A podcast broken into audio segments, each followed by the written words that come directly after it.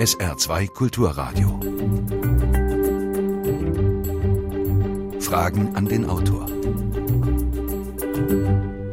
Heute Fragen an eine Autorin, Dr. Ruth Kine, zu ihrem Buch Israel, ein Länderporträt. Mein Name ist Jürgen Albers, schönen guten Tag. In den Medien erfahren wir, wenn es um Israel geht, vorwiegend von gewaltsamen Auseinandersetzungen mit den Palästinensern und von Regierungskrisen. Wie aber sieht das alltägliche Leben aus? Wie werden Familien mit Kindern unterstützt? Welche Rolle spielen die Armee, ultraorthodoxe Juden und auch arabische Israelis? Frau Dr. Kine, Sie haben ja fünf Jahre lang in Israel gelebt und gearbeitet. Wie ist es eigentlich dazu gekommen? Ja, ich bin zu diesen fünf Jahren eigentlich gekommen wie die Jungfrau zum Kinde. Ich habe mich als Journalistin vorher vor allem mit Belgien und mit Italien beschäftigt, habe über den Kongo und seine Geschichte promoviert. Und mein Mann, Sebastian Engelbrecht, wollte gerne Korrespondent werden in Israel und er wurde von der ARD dorthin geschickt und so bin ich mitgegangen. Mhm. Sie sind ja eine deutsche belgischer Herkunft, das heißt, Sie haben eine ganze Menge Internationalismus schon in der Familie. Ja, das kann man so sagen, ja. Und letzte Woche, da hatte sich ja EU-Parlamentspräsident Martin Schulz in der Knesset bei einigen Leuten unbeliebt gemacht. Ich habe das nicht so ganz verstanden, weil aus meiner Sicht war das eigentlich eine eher höfliche und gemäßigte Kritik. Ist eigentlich Kritik in und an Israel tabu? Nein, Kritik in Israel sowieso nicht. In Israel gibt es eine sehr lebendige Diskurskultur. Es wird permanent gestritten. Das ist eine, würde ich sagen, Ur Eigenschaft in der jüdischen Kultur, dass man sich streitet und auseinandersetzt aufs Allerheftigste. Da können wir viel davon lernen, von dieser äh, sehr ausgeprägten Kultur des Konfliktes. Aber dieser, dieser Aufruhr, den die Rede von Martin Schulz in der Knesset verursacht hat, der war so ein bisschen eigentlich geradezu inszeniert von der Partei Habaita Yehudi, das ist die rechte Siedlerpartei. Und ähm, die wollten da einfach äh, ihre Duftmarken setzen. Und ähm, ich muss ehrlich sagen, dass ich, wenn ich Beraterin von Martin Schulz gewesen wäre, und er hätte mich gefragt, wie soll ich's machen, wie, wie soll ich Kritik formulieren, dann hätte ich ihm vielleicht dazu geraten, die Rede nicht auf Deutsch zu halten. Er ist ja auch aufgetreten in seiner Funktion als Parlamentspräsident EU-Parlamentspräsident, ich hätte ihm vielleicht geraten, auf Englisch zu sprechen. Mhm. Dieses Gastrecht hat er doch, indem er Deutsch gesprochen hat und diese Kritik angebracht hat, vielleicht ein bisschen stark strapaziert, aber ich glaube, dass die Mehrheit der Israelis weder für die Besatzung ist noch an der Siedlungspolitik festhält. Und dass ich habe viele Stimmen gelesen und gehört, die gesagt haben, das war sehr gut, dass er das gesagt hat und ähm, also diese ungerechte Wasserverteilung zum Beispiel zwischen hm. Israelis und Palästinensern offen angesprochen hat. Also Sie selbst konnten dann, danach fragt nämlich Walter Dickemer aus Neunkirchen, Sie selbst konnten mit israelischen Kollegen, Bekannten und Freunden über die Lage der Palästinenser ganz offen sprechen. Ja, selbstverständlich, natürlich. Ich habe äh, sehr oft, ich konnte ja als nicht israelische Journalistin, ähm, aber offiziell beim äh, Presseamt der Regierung akkreditierte Journalistin, konnte ich in die besetzten Gebiete fahren, ich konnte in den Gazastreifen fahren. Und mir haben sehr oft meine jüdisch-israelischen Freunde und Kollegen gesagt, wir beneiden dich. Wir würden auch gerne hinfahren. Wir würden auch gerne mit den Menschen dort sprechen. Wir würden ihnen gerne begegnen. Wir würden mit eigenen Augen gerne sehen, wie sie leben. Wir würden ihnen sagen wollen, dass wir nicht ihre Feinde sind. Und ähm, das ist eine Art der Segregation, die natürlich auch sehr stark äh, mit dem Bedrohungsszenario zu tun hat, dass er auch die Hamas aufbaut dass die Regierung eben versucht zu verhindern, dass jüdische Israelis und auch jüdisch-israelische Journalisten in die besetzten Gebiete und äh, in den Gazastreifen reisen und darüber berichten. Es ist ein Kennzeichen Ihres Buches, dass politische Fragen durchaus vorkommen. Es geht aber auch sehr stark um das alltägliche Leben. Ich musste da mal an einen ganz alten deutschen Schlager denken, der heißt Du bist nicht allein. Und in Israel, Sie haben ein Kapitel Leben im Kollektiv. Im Israel ist das fast ein Problem, dass man nie allein ist.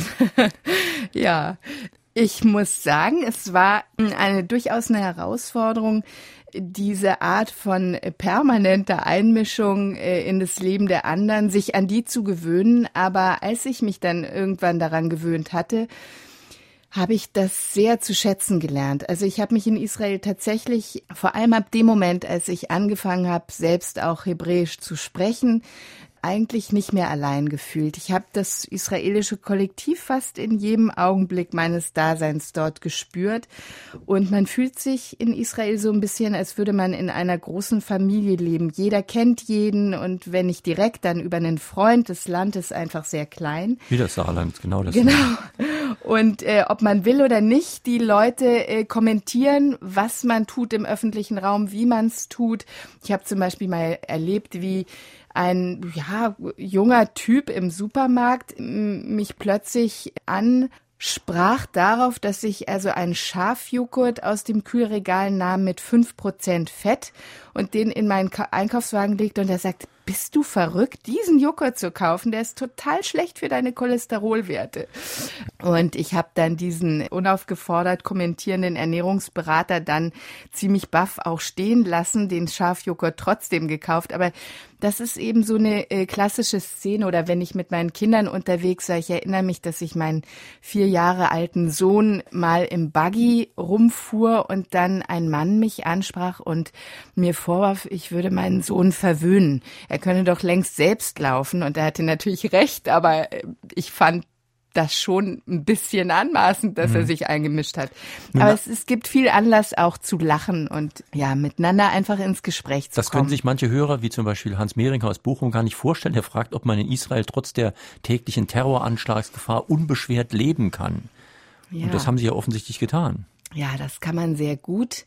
Das ist sozusagen auch gar nicht zu schaffen ohne ein hohes Maß an Verdrängung, permanenter Verdrängung. Also besonders stark habe ich ähm, diese Paradoxie äh, von Gefahr und Entspannung immer erlebt, wenn ich in Gaza war und dann von dort zurückkam und äh, zwischen Gaza und dem Zentrum von Tel Aviv liegen 70 Kilometer und dann habe ich die sozusagen in einer Stunde zurückgelegt und ähm, war dann wieder in, im Tel Aviver Alltag, nachdem ich zuvor im Gazastreifen das ganze Ausmaß dieses, dieses Elends, in dem die Menschen dort leben, erfahren habe. Und das sind schon mm, Spannungen, die schwer auszuhalten sind, wenn man sie sich permanent in jedem Augenblick vergegenwärtigen würde. Das bedeutet, und der Schriftsteller Nir Baram hat es mal äh, ganz wunderbar in einem Interview mir gesagt, das ist eines der ähm, ja heftigsten Missverständnisse in der Begegnung zwischen Nicht-Israelis und Israelis ist, dass äh, die Menschen immer denken würden, Israelis würden morgens aufstehen und an die Besatzung denken, aber man steht in Israel auf und denkt an seine Kinder und denkt an seine Arbeit und denkt ans Frühstück und denkt an sein Treffen mit den Freunden und feiert. Und alles ist ganz normal. Und, und ähm, Sie haben jetzt gerade die Kinder zum zweiten Mal angesprochen, deswegen möchte ich das jetzt aufgreifen. Mhm. Sie sind ja als zweifache Mutter schon fast im israelischen Soll. Das heißt, Sie haben Ihre Pflicht schon fast erfüllt. Ja, aber nur fast. Ja, und das ist mir auch in dem Buch nochmal ganz deutlich geworden. Die Familie spielt dort und auch gerade die Familie mit Kindern spielt dort eine absolut fundamentale Rolle. Ja, ja. Es gibt so einen klassischen israelischen Witz, der geht so, äh, fragt der kleine Itai seinen Papa, Mischpoke, Papa, was ist das? Und dann ähm, sagt er, ist das was zum Essen? Und sagt der Vater, nein, das ist was zum Kotzen. Das heißt, das Wort Mischpoke heißt ja auf Jiddisch Familie. Und die Mishpacha, die Familie, ist tatsächlich das, würde ich sagen, was Israel im Innersten zusammenhält. Und das gilt genauso für die orthodoxen Familien wie für die säkularen Familien. Das gilt quer durch die gesamte Gesellschaft. Die israelische Gesellschaft, wir kennen sozusagen diesen ganzen Diskurs. Israel ist Start-up-Nation, dynamisch, innovationsbegeistert, das auch alles wahr. Aber zugleich ist die israelische Gesellschaft sehr traditionell. Und wie traditionell, das zeigt sich vor allem daran, wie bedeutungsvoll die Familie für jeden Einzelnen ist und für die Gesellschaft als Ganzes. Eine israelische Soziologin Silvia Vogel-Bijawi spricht vom israelischen Familismus. Und dieser Familismus ist auch schon in der Halacha angelegt, im jüdischen Religionsgesetz. Nachdem eben jüdisch ist, wer von einer jüdischen Mutter geboren wurde und oder formell natürlich zum Judentum konvertiert. Das heißt, die Blutsbande, der Zusammenhalt, die Zusammengehörigkeit haben eine ganz, ganz zentrale Stellung im mhm. Judentum und auch in Israel. Wir sprechen in Fragen die Autorin heute mit Dr. Ruth Kine zu ihrem Buch Israel. Sie können sich wie immer mit Fragen an die Autorin an der Sendung beteiligen, indem Sie hier anrufen. Sie wählen bitte die Vorwahl von Saarbrücken 0681, dann 65 100. Also Saarbrücken 65 100. Sollten Sie nicht durchkommen, können Sie eine Mail in die Sendung schicken, Fragen an den Autor mit Bindestrichen zwischen den Wörtern at sr-online.de. Hören wir mal den ersten Anruf. Warum reagiert Israel immer gereizt, wenn man sie mit unangenehmen Fragen, wie es jetzt zum Beispiel Martin Schulz bei seinem Besuch getan hat. Woher kommt diese Unfähigkeit, sich mit Kritik auseinanderzusetzen? Ja, darauf habe ich ja vorhin schon teilweise geantwortet. Äh, Unfähigkeit, sich mit Kritik auseinanderzusetzen, hm, diese Einschätzung teile ich nicht. Aber nach außen erweckt man schon den Eindruck, auch als ob Kritik Sie, so abprallt einfach. Das hat sehr viel auch zu tun mit der Berichterstattung darüber. Also es wurde es einfach spektakulärer darüber zu berichten, dass also Abgeordnete schimpfend äh, aus der Knesset in der Knesset aufgestanden sind und ähm, den Plenarsaal verlassen haben und es kam gar nicht so sehr zur Sprache, wie viel Rückhalt und Zustimmung äh, Martin Schulz auch erfahren hat. Ich glaube, dass es eben sehr wichtig ist, in der Kritik an Israel doch auch immer klar zu machen, wo man steht und die Israelis müssen eben auch hm, damit klarkommen, äh, dass viele, viele Menschen das Existenzrecht Israels nach wie vor bestreiten.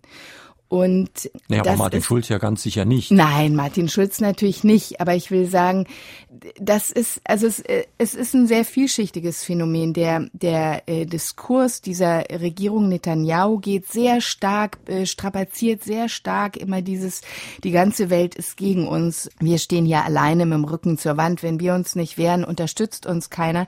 Das ist auch der Grund, warum äh, auf dem Rücken meines Buches der Satz steht, Israel entfernt sich immer weiter von der Weltgemeinschaft. Teilweise entfernt sich natürlich auch die Weltgemeinschaft von Israel. Ich habe das Gefühl, es gibt auch so eine Müdigkeit, was überhaupt die Beschäftigung mit diesem israelisch-palästinensischen Konflikt mhm. angeht, so eine Erschöpfung. Aber tatsächlich ist es schon auch so, dass unter der Regierung Netanyahu dieser ganze Opferdiskurs einfach überstrapaziert mhm. wird. Und es gibt viele Israelis, die sind das auch leid. Darf ja. ich mal eine ganz grundsätzliche Frage stellen, die mich aber wirklich bewegt und ich glaube, dass die auch sehr viel mit dem ganzen Konflikt zu tun hat. Was ist denn eigentlich Israel? Ist das jetzt ein normaler Staat, eine Demokratie nach westlichem Vorbild, wie die Bundesrepublik zum Beispiel? Oder ist das der Staat einer Religionsgemeinschaft oder eines Volkes, wie immer das dann zu definieren wäre? Hm. Das berührt natürlich viele hochkomplexe Fragen und über diese Frage wurden schon ganze Bibliotheken geschrieben. Israel ist jetzt einfach, ich würde es jetzt mal einfach runterbrechen, einfach ein Staat, der 1948 gegründet wurde und ähm, jetzt versucht, ähm, mittels der Siedlung weiter Land hinzuzugewinnen. Naja, Sie schreiben in Ihrem Buch ja auch, dass Israel immer noch keine richtige Verfassung hat und dass auch genau. der Begriff Demokratie erst genau. relativ spät aufgenommen wurde. Das hängt ja ein bisschen damit zusammen, denn wenn man eine Verfassung schreibt, muss man ja schon klar definieren, wer das Staatsvolk eigentlich ist, wie die Rechte und Pflichten der Bürger sind und so weiter. Genau, das wollte ich gerade auch sagen. Diese, dieser, es gibt einen sozusagen essentiellen Widerspruch in Israel. Das ist der, dass Israel beansprucht, demokratisch und jüdisch zugleich zu sein. Und das ist problematisch, denn demokratisch würde ja bedeuten, alle Menschen, die in Israel leben, haben ohne Ansehen von Rasse, Religion und Herkunft dieselben Rechte. Und das ist nicht der Fall. Das heißt, ich würde nicht sagen, Israel ist keine Demokratie. Also Israel beansprucht, die israelische Regierung beansprucht für sich die einzige Demokratie im Nahen Osten zu sein. Ich würde sagen, es ist eine noch nicht vollendete Demokratie.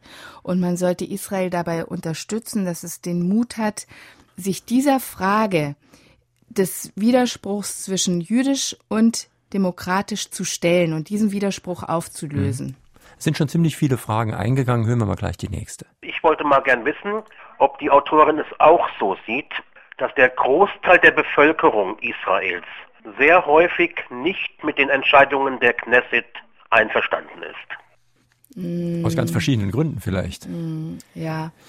So würde ich das, glaube ich, so pauschal würde ich das nicht sagen. Was mir auffällt immer wieder in Israel ist, dass wirklich wichtige Entscheidungen, die tatsächlich ähm, von großer gesellschaftlicher Tragweite sind, immer wieder nicht in der Knesset entschieden werden, sondern vom obersten Gerichtshof entschieden werden.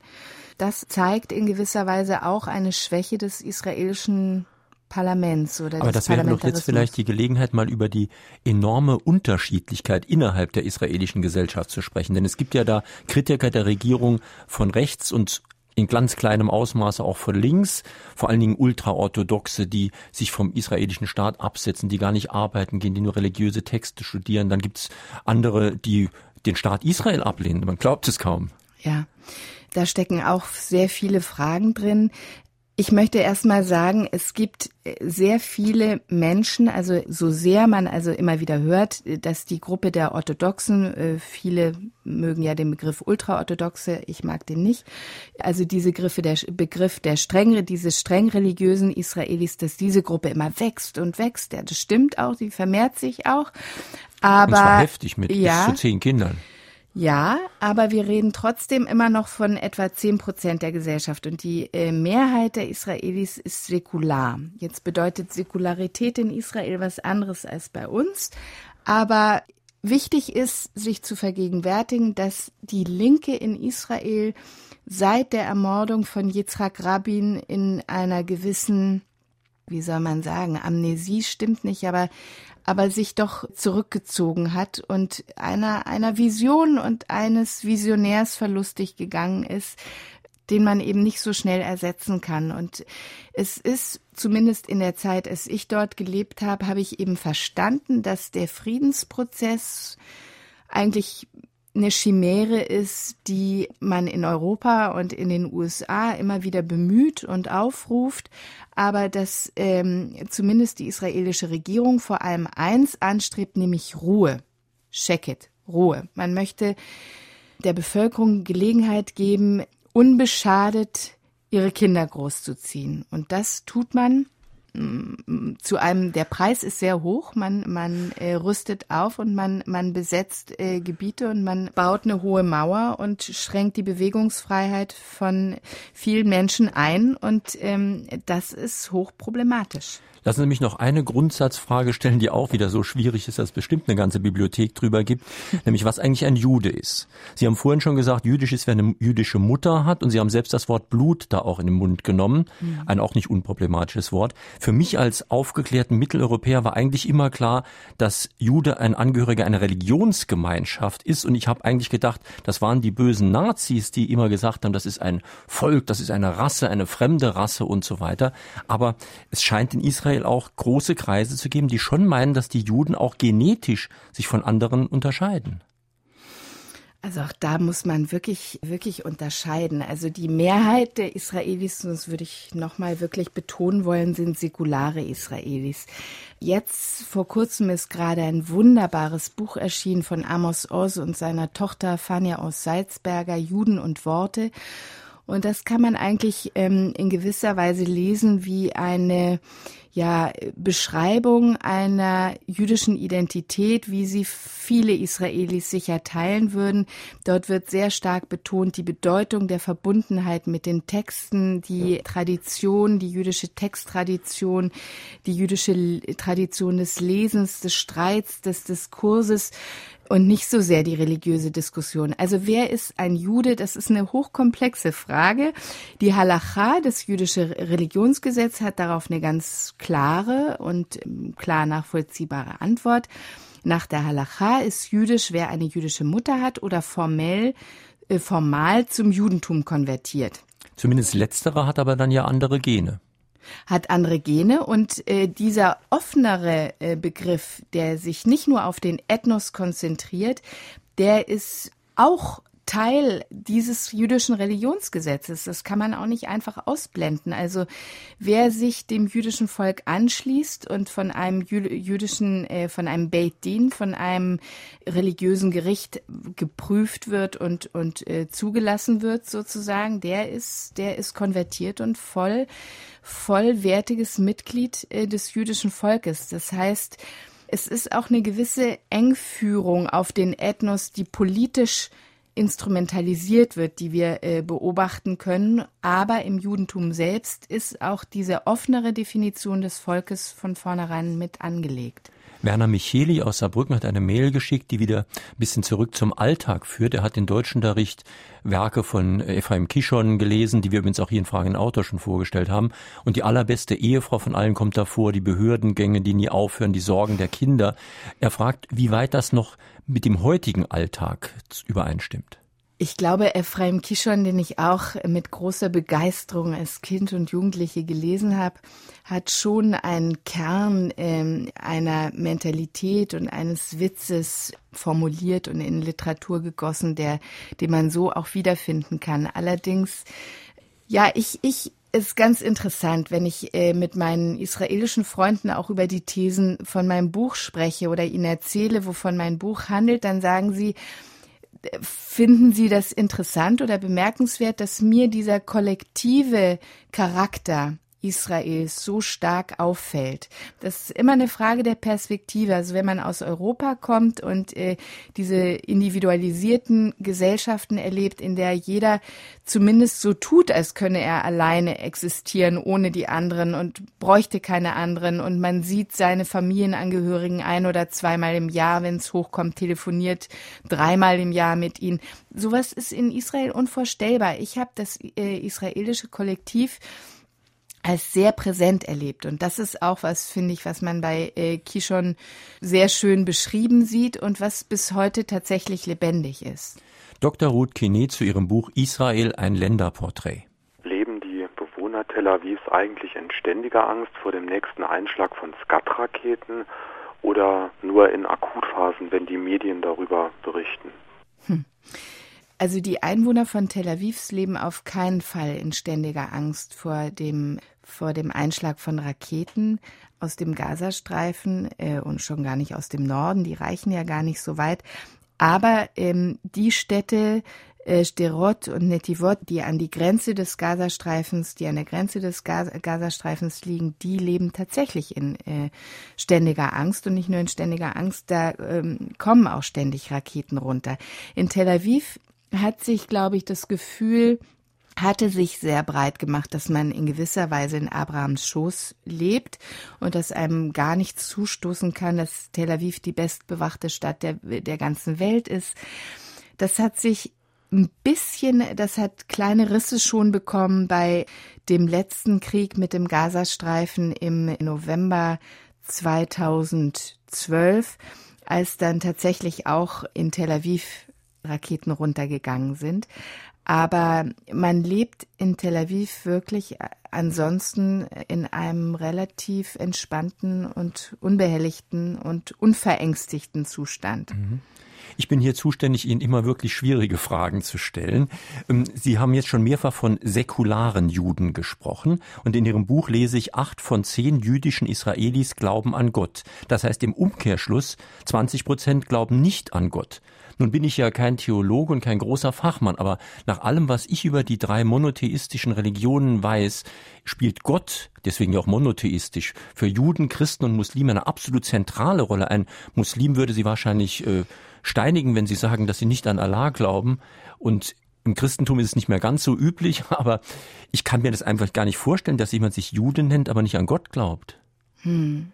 Ja, das ist auch tatsächlich ein völlig anderer Begriff von Säkularität. Ähm, eben Fania aus Salzberger und ihr Vater Amos aus sind dafür ein wunderbares Beispiel, die selber Atheisten sind, sich als Atheisten bezeichnen, aber sich sehr stark der jüdischen Kultur und Tradition verbunden fühlen und sagen, dass diese Art des Reflektierens, Nachdenkens, ähm, der Suche nach Erkenntnis, das hat uns geprägt, das hat uns ausgemacht, die in ihrem Buch ganz wunderbar ähm, Schmuckstücke äh, der, der rabbinischen Literatur, die auch von einem unglaublichen Witz und einer unglaublichen Komik sind, präsentieren, die zeigen, dass sozusagen was religiös begründet ist, die Art, wie man, wie man in einer Yeshiva lernt, nämlich im Dialog und im Streit mit einem anderen, wie das eine ganze Kultur geprägt hat, dass der Widerspruch erwünscht ist, dass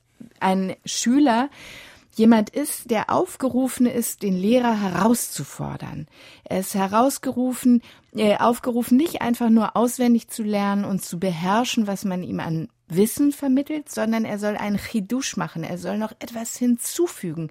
Er soll naja, einen eigenen Buch Gedanken hinzufügen.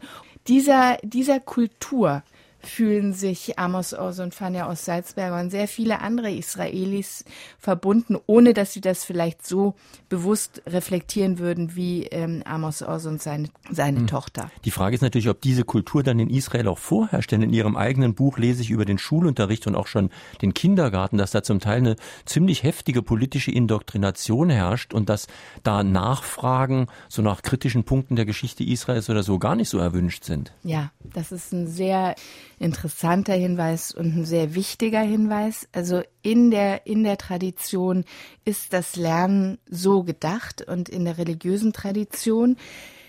Es ist aber tatsächlich so, dass die sozusagen die zionistische Ideologie immer weiter Einzug hält in die, in die Lehrpläne. Und das ist natürlich hat politische Gründe.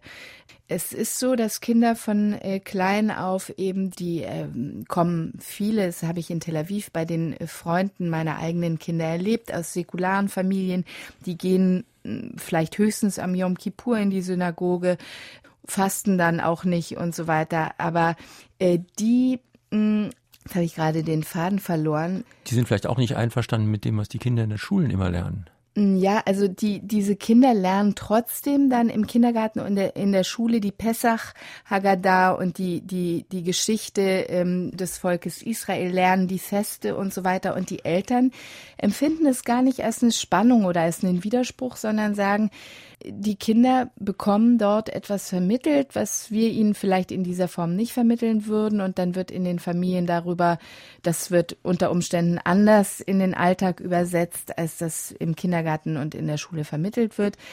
Aber ja, also sie, sie kriegen in der Schule doch eine ziemlich zionistische Erziehung und das kann man natürlich sehr und muss man auch kritisch hinterfragen und das wird auch teilweise gemacht. Aber ähm, ja, der Bildungsminister hat da eben im Zweifel dann das letzte Wort. Hören wir noch eine telefonische Frage an die Autorin. Das Volk Israel ist 40 Jahre durch die Wüste gewandert, damit Mose sie schlussendlich an den einzigen Punkt im Nahen Osten brachte, an dem es kein Erdöl gibt. Israel ist der einzige jüdische Staat auf der Welt, besitzt die wenigsten Bodenschätze im Nahen Osten und ist von Millionen feindlicher Nachbarn umgeben. Das Streben nach Wissen ist im Herzen und in der Seele des jüdischen Volkes tief verankert. Innovation in der Landwirtschaft, Medizin, technische als auch militärische Innovationen zeigen, dass die Israelis ihr wertvollstes Gut eingesetzt haben, sich selbst. Seit der Wiederherstellung des Staates Israel im Jahre 1948 ist dieses kleine Land zum Brennpunkt der Welt geworden. Was meint die Autorin, was die umliegenden Staaten der Islam eigentlich von Israel wollen? Israel hat weder Wasser noch Öl und ihrer geistigen Fähigkeiten kann man sie nicht berauben. Israel gehört den Juden. Vielen Dank. Hm. Ja, das ist auf jeden Fall, äh, dem gehört den Juden, weiß ich nicht, ob ich das so sagen würde. Ich glaube, ich würde es äh, so da, äh, sagen, das Existenzrecht Israels darf überhaupt nicht in Frage gestellt werden. Wie man aber diesen Staat verfasst, darüber haben wir ja vorhin gesprochen. Darüber es gibt ja auch arabische Israelis, man darf man nicht vergessen. Genau, genau, die gibt es auch. 20 Prozent der Bevölkerung sind arabische Israelis. Ja, mh, also ich denke, dass die israelische Gesellschaft sich das eigentlich leisten könnte, die zu integrieren. Und ich habe auch ähm, für mein Buch äh, recherchiert in der in der Community der arabischen Israelis und habe dort vor allem mit einem Menschen gesprochen, der mir gesagt hat, wir wünschen uns Verantwortung zu übernehmen. Wir wünschen uns, uns einzubringen. Und das wäre einfach, denke ich, der wichtigste und der gangbare Weg, dass man ähm, diesen Widerspruch zwischen demokratisch und jüdisch in der Verfassung versucht so aufzulösen, dass man, und das ist eben die große Angst äh, im Hintergrund, warum man das nicht tut, dass man dann trotzdem nicht Sorge haben muss, dass die Interessen der jüdisch-israelischen Bevölkerung überstimmt werden würden mhm. in einem solchen Staat von den äh, arabisch-israelischen ich habe immer bei der Lektüre Ihres Buches mich gefragt, würde ich da gerne leben? Und ehrlich gesagt habe ich oft gedacht, nein. Denn Sie schreiben zum Beispiel, dass der Lebenstakt spürbar schneller ist als in Deutschland. Mir ist ja hier schon manchmal zu schnell. Allerdings hat das auch Vorteile, zum Beispiel, dass manche Dienstleistungen praktisch sofort erbracht werden. Zumindest aus der Sicht des Kunden ist das sehr schön. Aus der Sicht des Dienstleisters kann das auch Stress sein. Mhm. Also Dazu ist ganz wichtig anzumerken, dass in Israel Perfektionismus keine Kategorie ist. Und wenn man, wenn man so auch wieder zurückkommt aus Israel nach Deutschland, dann merkt man, in Deutschland ist das sehr anders. Hier wird gründlich gearbeitet, hier wird äh, mehrfach nachgedacht, äh, bevor man etwas tut, bevor man einen Schritt tut. In Israel denkt man von jetzt auf gleich und ist spontan und entscheidungsfreudig, jederzeit auch bereit, Beschlossenes über den Haufen zu werfen. Und ehrlich gesagt scheint es mir jetzt auch so im direkten Vergleich so, dass diese, mm, diese Art der Ausrichtung im Alltag und im Leben näher am Leben ist, näher dem entspricht, wie, wie wir Menschen eigentlich auch sind. Zumindest kann ich das ganz sicher sagen für jemanden, die mit Kindern lebt.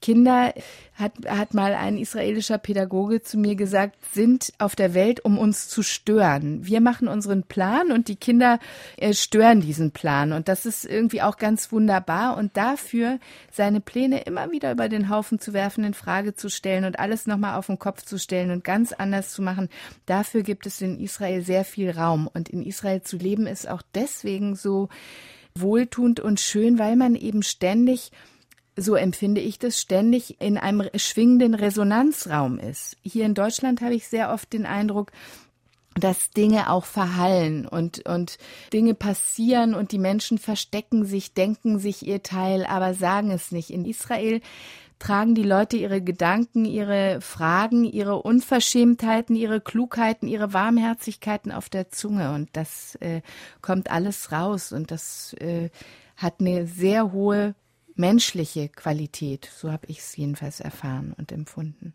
Man könnte geteilter Meinung sein über den Einsetzung des Staates Israels durch die Großmächte, aber das ist nun mal geschehen. Nun, wieso empfinde ich es so, dass Israel sich als die Herrenrasse aufspielt, ungeachtet der Verurteilung den Siedlungsbau weiter damit macht, keinen Atomwaffensperrvertrag unterschreibt, obwohl ihre Bunker voll davon liegen und sich über den Iran aufregen und ihm auch mit Krieg drohen. Ich finde, Israel benimmt sich nicht so, wie man das von einem demokratischen Staat erwartet. Ja, also manches an dieser Kritik kann man sicher nachvollziehen. Äh, der Begriff Herrenrasse ist natürlich hochproblematisch. Ich man würde, kommt natürlich von dem auserwählten Volk, was auch schon nicht unproblematisch ist. Ja, aber das ist nun mal einfach so. Also, dass Gott das Volk Israel auserwählt hat, das ist so. Die Frage also, ist, wozu? Ja, die Frage ist, zum Siedlungsbau wozu? in heutigen Jahrhunderten. Nee, und das das, das behauptet ja auch keiner. Das ist, da mhm. muss man auch streng, streng unterscheiden zwischen äh, verschiedenen Sprechern und Parteien. Also ich wollte noch sagen zu dem Anruf davor, was wollen die arabischen Nachbarn drumherum? Äh, das ist sehr einfach. Sie wollen Israel, wollen Israel da nicht haben. Und äh, ich würde auch dem letzten Anrufer einfach, würde ihn einladen wollen, mal nach Israel zu fahren und mal hinzufahren und äh, und das alles zu erleben, sich auch frei zu machen von diesen so bequemen ja, Interpretationen, politischen Positionen, das ist alles so bequem, das von hier aus so schön sich zu denken, was stellen die sich so an, es ist doch alles ganz einfach mit dem Frieden. Äh, es ist eben alles viel, viel komplexer und viel, viel schwieriger, wenn man dort lebt. Und wenn man Und das ist irgendwie eine, wie soll ich sagen, eine perspektivische Verschiebung in der Wahrnehmung Israels von hier aus und in der Wahrnehmung des Lebens in Israel, wenn man in Israel ist. Die, in Deutschland scheinen die Menschen zu glauben, Israel wäre Goliath und die Palästinenser wären äh, David das stellt sich anders dar, wenn man dort ist. Ich glaube, man muss mit dieser Kategorie von Western-Kategorien von Good Guys und Bad Guys und Goliath und David braucht man gar nicht zu arbeiten. Ich finde, Israel verdient es und auch die Palästinenser verdienen es, dass wir uns wirklich hineinbegeben in diesen Konflikt, der auch sehr viele emotionale Implikationen enthält und uns dem stellen, dass es tatsächlich alles nicht so einfach ist mhm. Äh, und das auch geduldig mitbegleiten und auch mit einer, also das ist wirklich etwas, was ich gelernt habe in den fünf Jahren in Israel, ist eine gewisse Demut.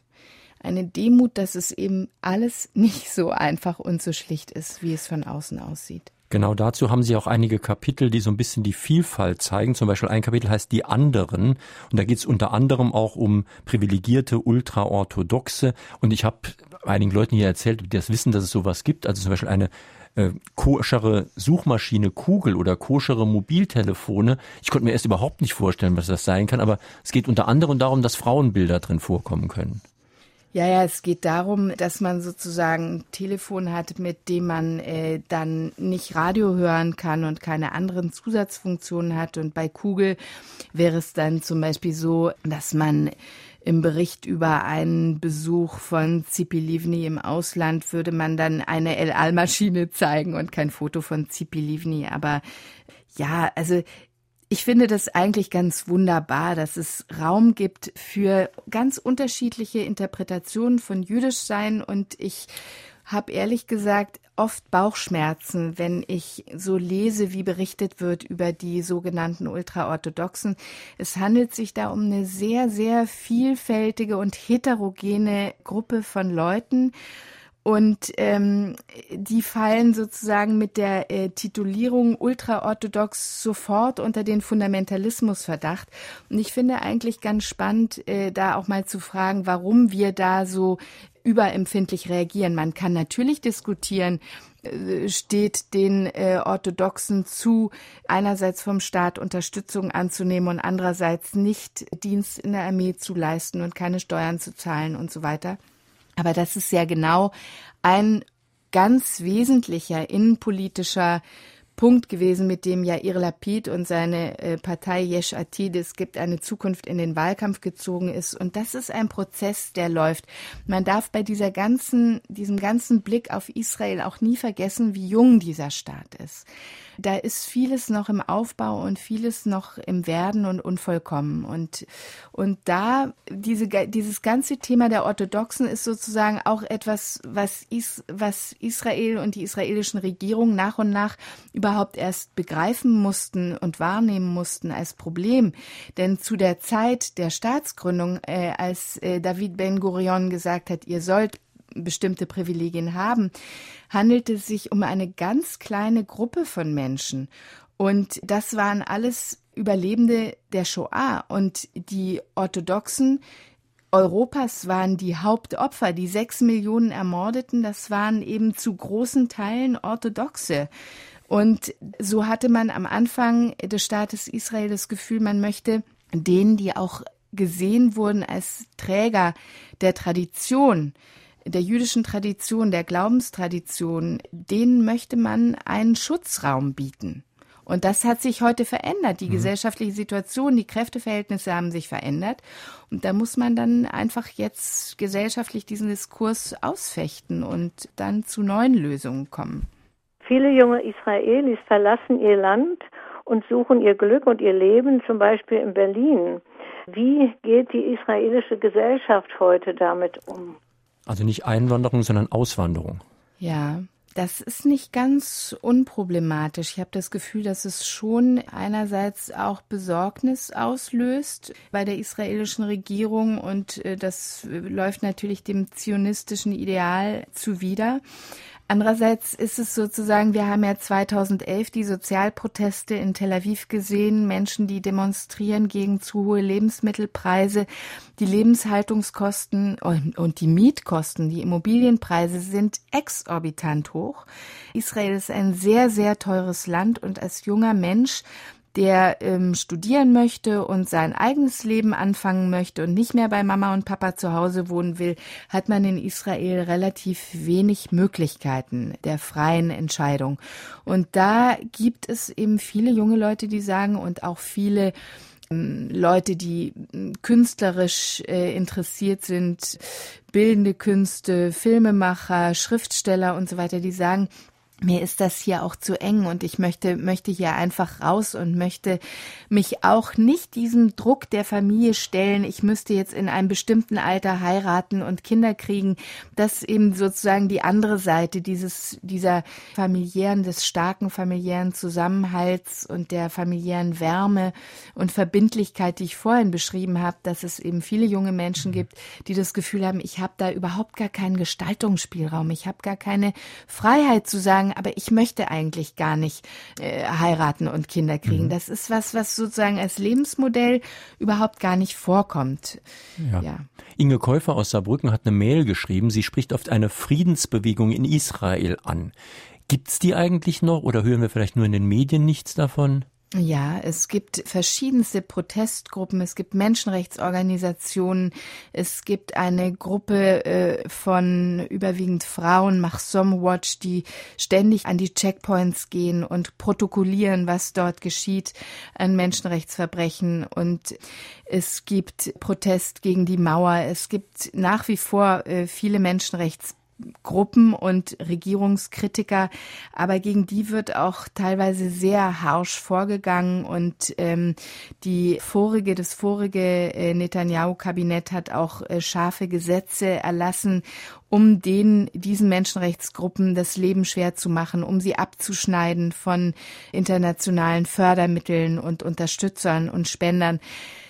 Also äh, es ist sozusagen keine Massenbewegung, aber es gibt, es wird lebendig diskutiert und das ist wirklich auch was, was man was man der israelischen Demokratie äh, zugutehalten muss, dass es einen sehr lebendigen und vielfältigen Streit in der israelischen Gesellschaft gibt über politische Fragen. Es gibt halt die anderen, wie Sie in einem Kapitel schreiben, und es gibt dann die ultimativ anderen, und das sind halt arabische Israelis. Denn, wie Sie in dem Buch zitieren, bei den Arabern kann man ja nie wissen. Das heißt, es fehlen da auch ganz konkrete Kontakte, wie Sie sie ja gepflegt haben.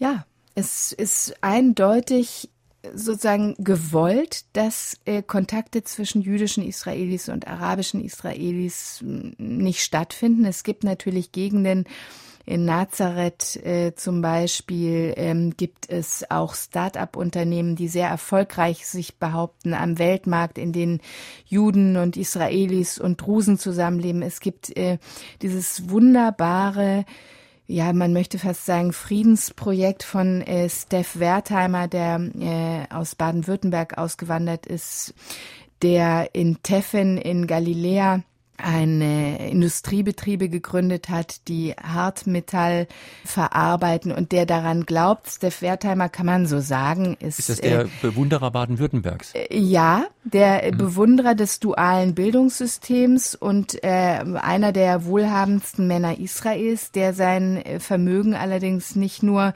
zu seinem eigenen Wohlergehen und den, äh, dem seiner Nächsten und Lieben verwendet, sondern wirklich ganz konkret Friedensprojekte macht. Und äh, das Credo von Steph Wertheimer ist zu sagen, wenn die Leute ökonomische, wirtschaftliche Perspektiven haben, wenn die Menschen die Perspektive haben, ein, ein ausgefülltes Berufsleben zu haben und ihre Familien zu ernähren und Bildungschancen für ihre Kinder und Aufstiegschancen, dann wird sie dieser ganze Konflikt überhaupt gar nicht mehr interessieren. Mhm.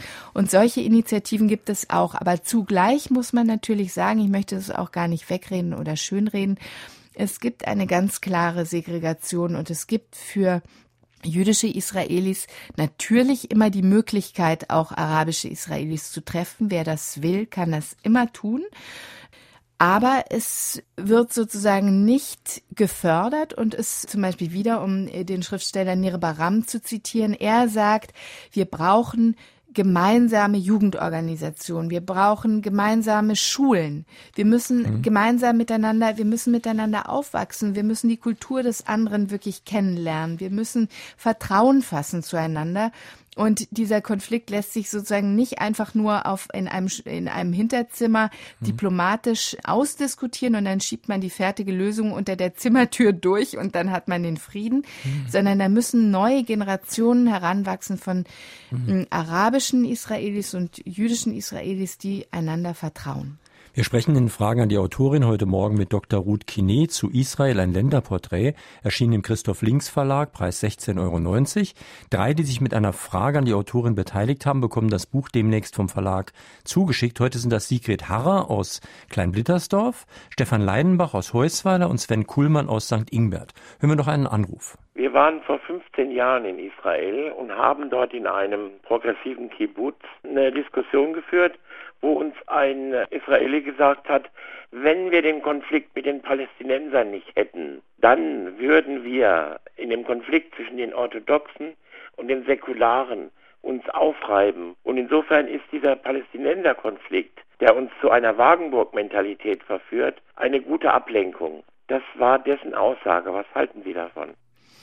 Ja, ich kann das nachvollziehen. Dieses Argument verfängt, aber es ist so, dass es eben auf Dauer trotzdem nicht funktioniert hat. Und das konnte man spätestens im letzten Wahlkampf sehen. Da war nämlich ein Hauptwahlkampfthema war Shivion Banetel, also die Gerechtigkeit der Belastung, der gesellschaftlichen Belastung. Welchen Anteil leisten die Orthodoxen zur israelischen Gesellschaft für das Gemeinwohl und welchen Anteil leisten die Säkularen? Und da haben die säkularen Israelis eben schon lange den Rand voll sozusagen und sagen, warum, warum müssen wir alleine unsere Kinder in die Armee schicken und in den Krieg und, und ihr nicht? Und warum müssen wir allein die Steuerlast zahlen und ihr bezieht Kindergeld und auch sonstige Wohngeld und andere staatliche Unterstützung? Das kann nicht sein. Das heißt, dieser gesellschaftliche Konflikt wird im Moment geführt und ausgefochten. Das ist noch, das ist noch mitten sozusagen im Prozess. Wie tolerant sind die Juden in Israel gegenüber anderen Religionen? Gibt es dort zum Beispiel evangelische oder katholische Kirchen? Schöne Frage. Ja, also es gibt in Israel äh, evangelische und katholische Kirchen. Es gibt äh, alle, äh, auch orthodoxen, ähm, also christlich-orthodoxen Denominationen es ist so, dass die da hm, sein können und existieren können. Wenn man aber in Jerusalem ist, spürt man doch auch eine ziemliche hm, Anspannung. Und hm, ich weiß auch aus christlichen Kreisen, dass es immer wieder Angriffe und Übergriffe gibt von jungen würde ich mal sagen, ideologisch äh, motivierten Orthodoxen gegenüber Christen, die möglicherweise mit christlichen Symbolen sich im öffentlichen Raum bewegen.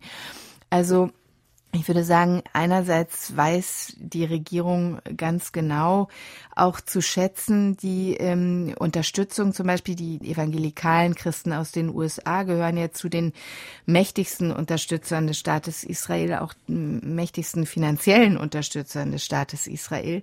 Aber ähm, also man kann trotzdem an diesem Punkt religiöse Toleranz sicher noch einiges verbessern, auch in Israel, ja. Wir sollten vielleicht die letzten paar Minuten der Sendung damit uns befassen, wie man da etwa eine Lösung finden könnte. Zum Beispiel Klaus-Peter Weiler aus Merzig schreibt, dass man den Frieden erreichen könnte, vielleicht durch eine Teilung des Landes in einen jüdischen Siedlungsbereich und Rückgabe besetzter Gebiete an die Palästinenser. Wie sehen Sie das? Also Teilung des ganzen Gebietes Palästina in jüdische und arabische Gruppen oder was könnte man machen? Also ich rede jetzt mal einfach ganz frei sozusagen aus einer Sehnsucht heraus, äh, die auch den Frieden will und äh, gar nicht so sehr orientiert an dem, was tatsächlich jetzt momentan erreichbar scheint. Ich bin ehrlich gesagt keine Anhängerin der sogenannten Zwei-Staaten-Lösung, weil auch das, was der Hörer gesagt hat, wie wie unterteilt man dann dieses Gebiet? Äh, das, das ist so komplex, das ist so schwierig. Es ist ein Flickenteppich an äh, hier ein Stückchen für euch und da ein Stückchen für uns und so weiter. Ich halte das ehrlich gesagt alles für überhaupt nicht zukunftsträchtig. Ich würde mir wünschen, dass Israel diesen erstmal sich eine Verfassung gibt als demokratischer Rechtsstaat und das Jüdische streicht und dass alle Menschen, die in Israel leben, gleiche Rechte haben, ohne Ansehen von Herkunft und Religion.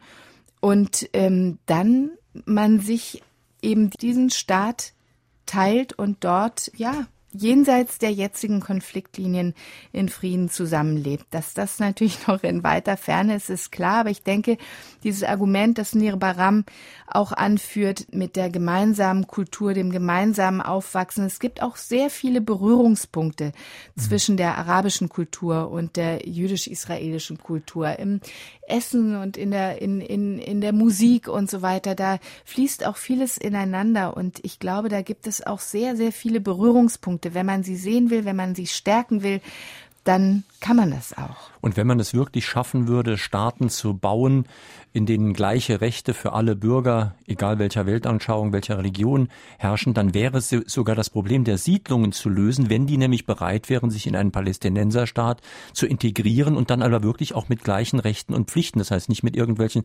Privilegien, die würden dann an den Palästinenserstaat zum Beispiel Steuern bezahlen. Ist allerdings eine wunderbare Idee, ist ja auch von mir. Aber ist, andererseits ist es eine ganz, ganz undurchführbare Idee, weil ich nicht glaube, dass die irgendwie damit einverstanden wären. Hm. Ja, das äh, Problem der Siedler, äh, das, das ist wirklich hochkomplex und da kochen sozusagen auch sehr viele Leute ihr Süppchen drauf.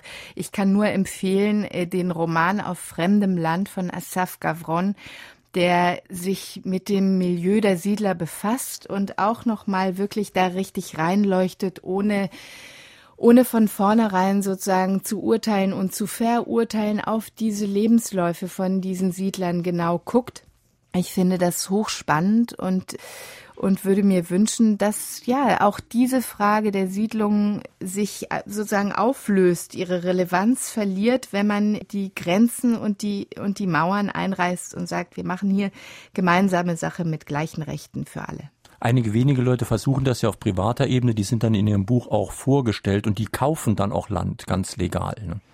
Ja, ja, das hm. sind natürlich sehr wenige. Das war in Fragen an den Autor auf SR2 Kulturradio und D-Radio Wissen heute Dr. Ruth Kine zu Israel, ein Länderporträt erschienen im Christoph Links Verlag, Preis 16,90 Euro. Die Sendung, die Sie gerade gehört haben, gibt es morgen auch als Podcast im Internet. Sie können sich dann herunterladen, speichern und nochmal in aller Ruhe anhören. In unserem zweiten Podcast-Angebot, dem Klassikerfach von Fragen an den Autor, da empfehle ich Ihnen eine 30 Jahre alte Sendung nochmal anzuhören. Gucken Sie mal bei 1984 Michael Wolfsohn, der hat nämlich damals auch schon ein Buch mit dem Titel Israel geschrieben. Die Diskussion hat schon begonnen im Internet-Diskussionsforum unter www.sr2.de, dann Fragen an den Autor. Auf SR2 folgt gleich das Konzert, ja, und am nächsten Sonntag sprechen wir mit Professor Herfried Münkler zu seinem Buch Der große Krieg, die Welt 1914 bis 1918. Sind ja zum Thema 100 Jahre Erster Weltkrieg viele Bücher erschienen, und zwar sehr dicke Bücher. Ich tippe mal auf gut 6.000 bis 7.000 Seiten, von denen ich jetzt immerhin 800 gelesen habe für die kommende Sendung. Und die Frage ist, welche Aktualität der Erste Weltkrieg hat. Zum Beispiel auch für den Nahen Osten, auch für das deutsch-französische Verhältnis.